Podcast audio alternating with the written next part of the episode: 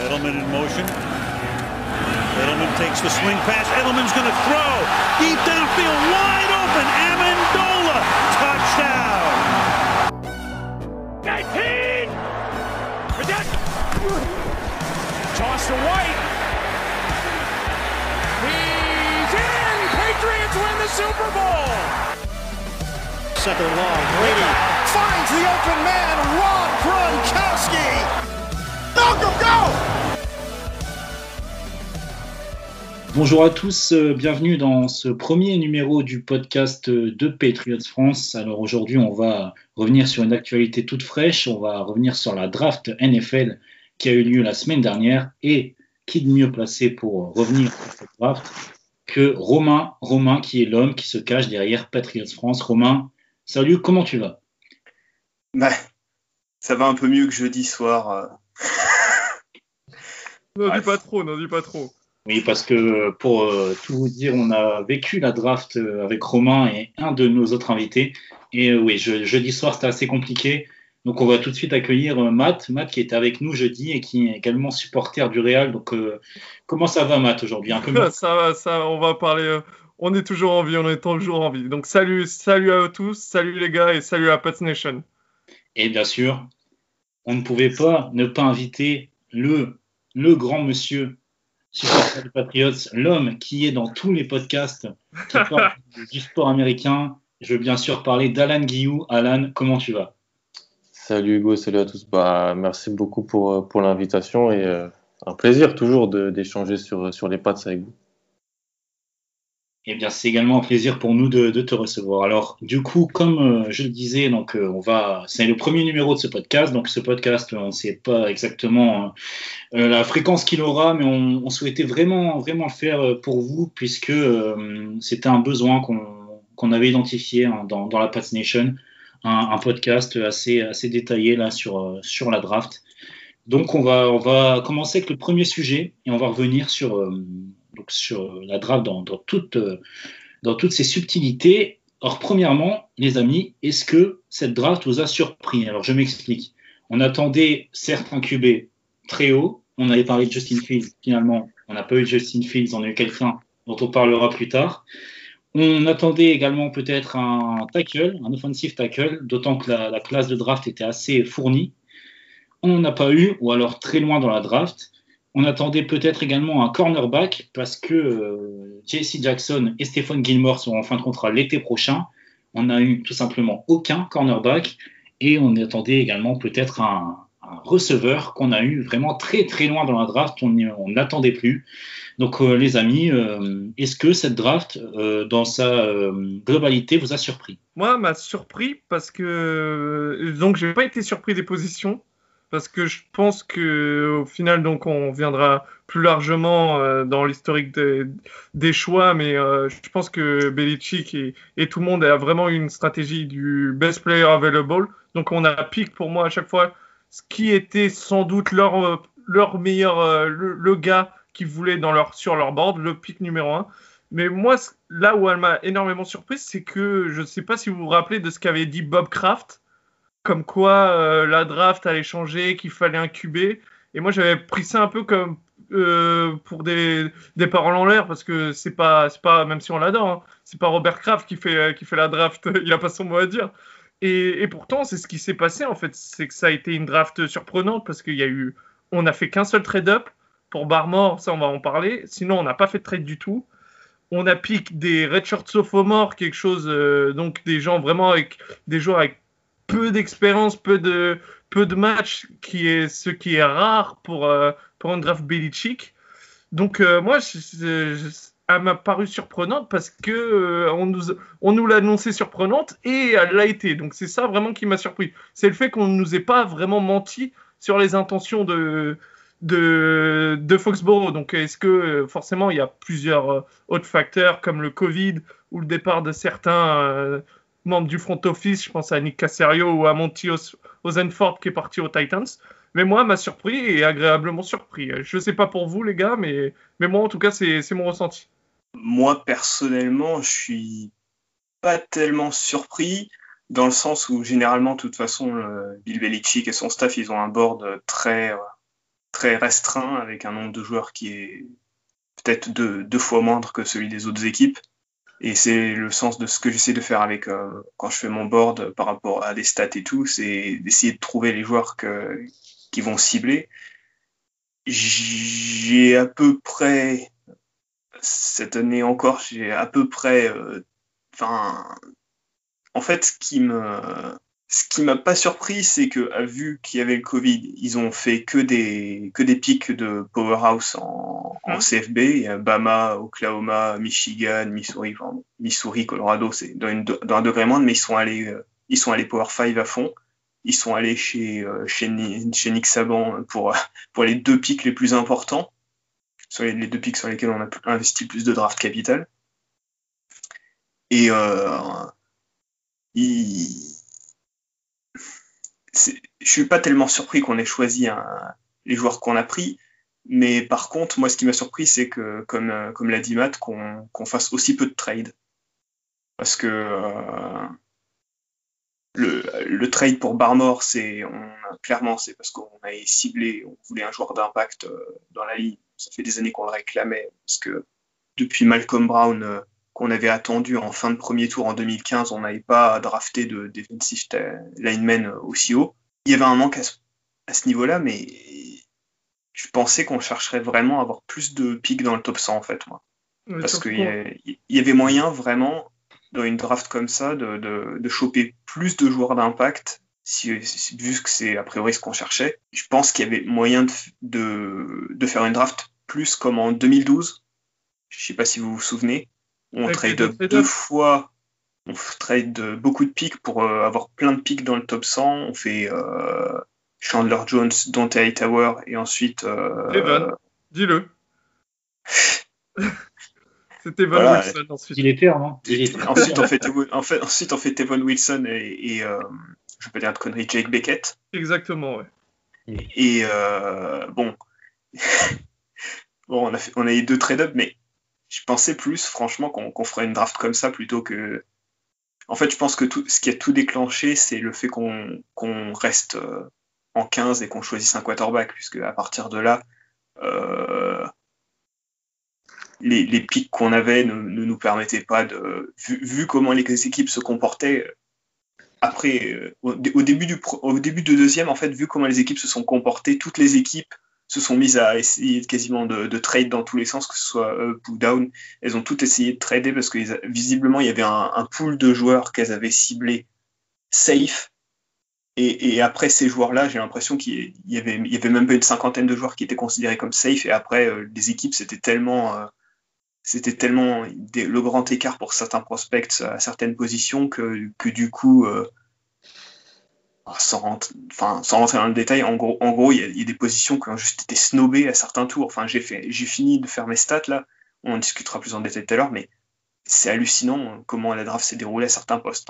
Bah, moi, la seule chose, un petit peu pour rebondir sur ce qui vient d'être dit, c'est j'ai été surpris euh, qu'on qu'on descende pas en, milieu de deuxième tour pour accumuler plus de pics, comme, euh, comme vient de dire Romain, entre euh, allez, 55 et 95, je dirais. Là où d'habitude, on, a, on essaie d'avoir euh, un pic tous les 20, tous les 20 slots. Comme ça, on peut, on peut, on peut prendre pas mal de joueurs. En fait, je pense qu'à changer, c'est c'est- c'est qu'on ait la possibilité de faire barre mort, quoi. Mhm. Parce qu'en fait, on trade deux pics du quatrième, plus notre pic en 45 pour monter en 38. Je crois de mémoire, c'est c'est comme ça que ça se passe. ça. c'est ça. C'est ça, oui. Des pics du, des pics du quatrième qui auraient pu être utilisés euh, le soir de la draft. Si on est en 45, qu'on descend et qu'on a des pics, en 40, euh, des pics du quatrième, on peut les réutiliser pour remonter, mais euh, un petit peu plus euh, dans, le milieu, dans la fin du deuxième, en début de troisième, ce qu'on avait fait il y a quelques années pour drafter euh, quelques joueurs qui, avaient été d'impact dès l'effectif. Ça, c'est, je pense, ce qui a, ce qui a changé. Le fait qu'on l'ait pas fait, c'est qu'il y a eu la possibilité de faire barre.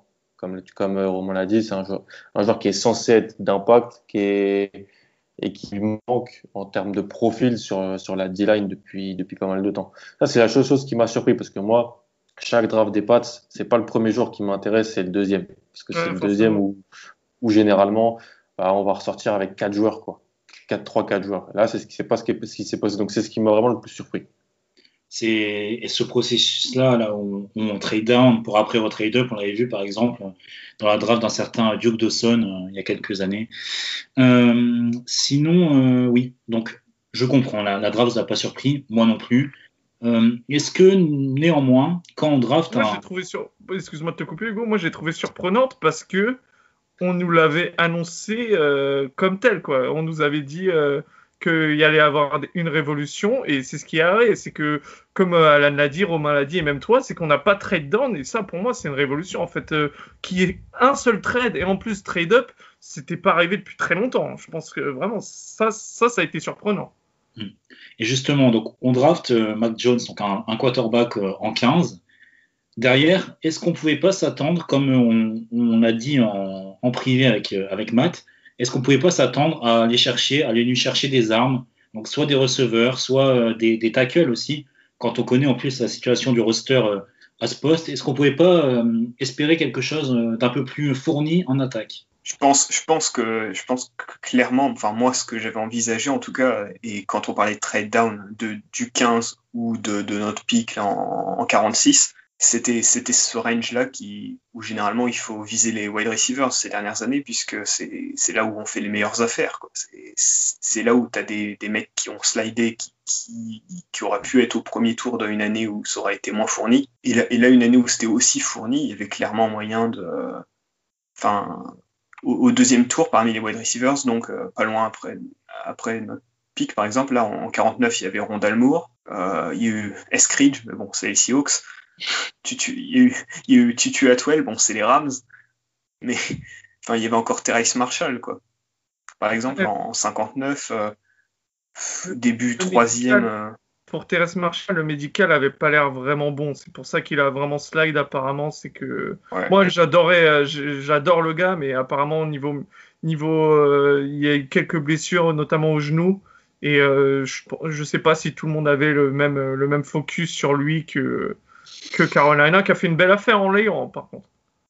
Mais enfin, par exemple, il y avait Diami Brown et Amari Rogers, que moi j'avais plutôt haut, je pense, sur le board, et qui étaient disponibles dans ce range-là en, milieu de troisième. Je pensais que c'est là qu'on chercherait à, trade down et à avoir des pics, parce que c'est clairement c'est là où ils étaient.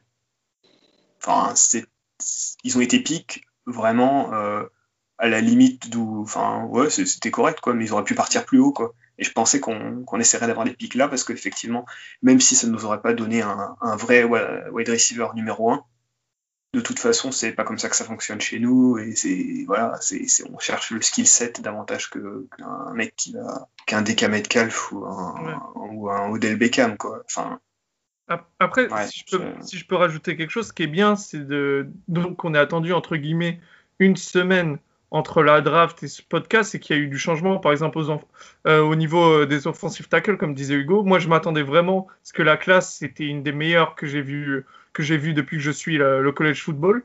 Mais entre-temps, on a, on a utilisé donc la cinquième année sur Isaiah Wynn. C'est quelque chose que je pensais pas, je pensais pas qu'on allait faire. Donc, on a fait.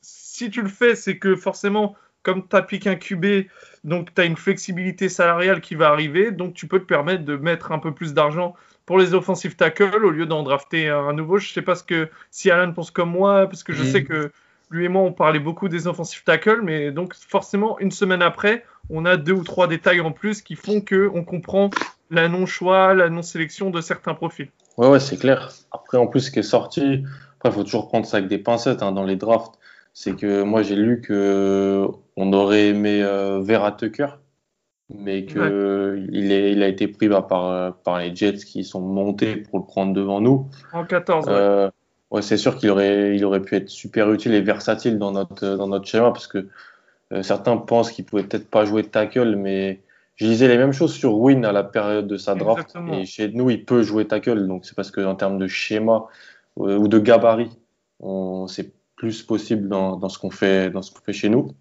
Je, je suis assez d'accord, ouais.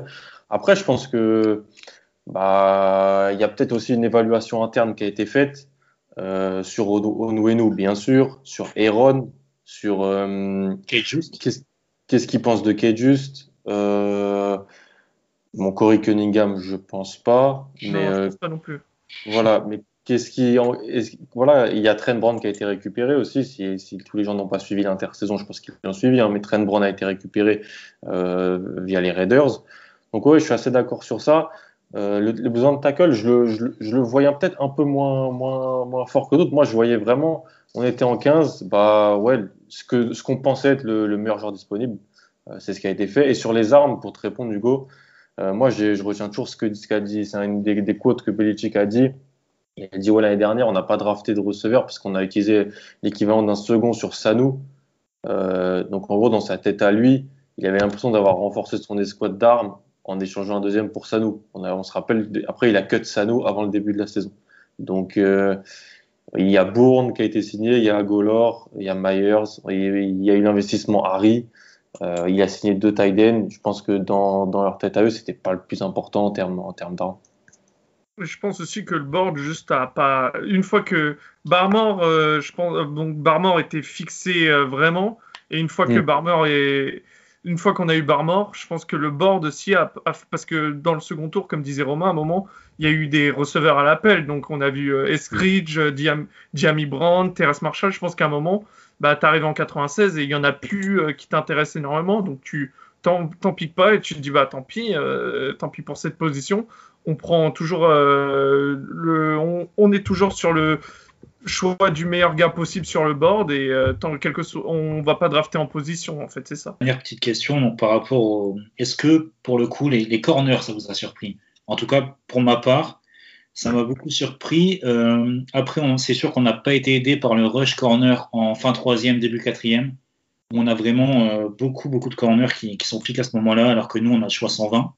Mais euh, je m'attendais pourquoi pas en, en 96 en si on avait trade down justement deuxième, à ce qu'on aille chercher peut-être un, un corner pour, euh, pour éviter de se retrouver dans une situation assez compliquée l'année prochaine où on sera obligé de, de signer soit Jackson, soit Gilmore, soit les deux évidemment.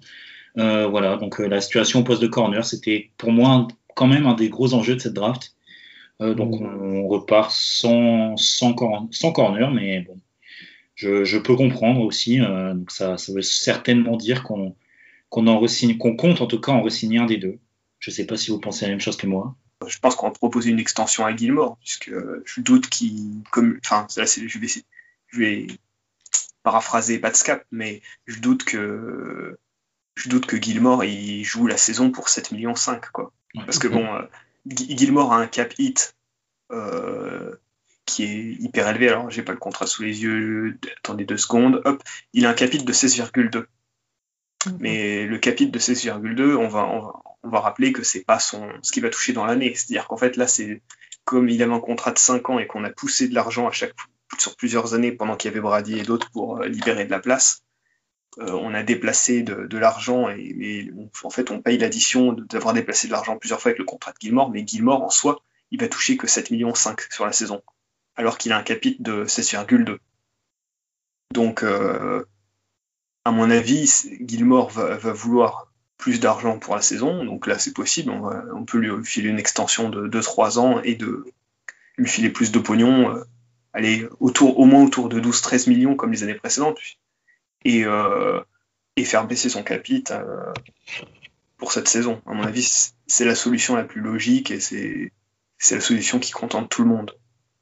D'autant que, comme euh, je crois que c'est Matt qui l'avait dit, ou, ou Alan, euh, on a un, un QB en contrat rookie, et même le, le contrat de Cam Newton dont on parlera, euh, qui, sont, Ouais, voilà, qui sont vraiment ouais, deux contrats dérisoires. Donc on a quand même de, de la marge de manœuvre pour, pour proposer. C'est ça, on a de la marge de manœuvre et surtout euh, on a pas mal de, de donc de effectivement donc de free agents l'année prochaine et le cap va normalement remonter vu qu'il y a, Ouais, le nouveau remonter.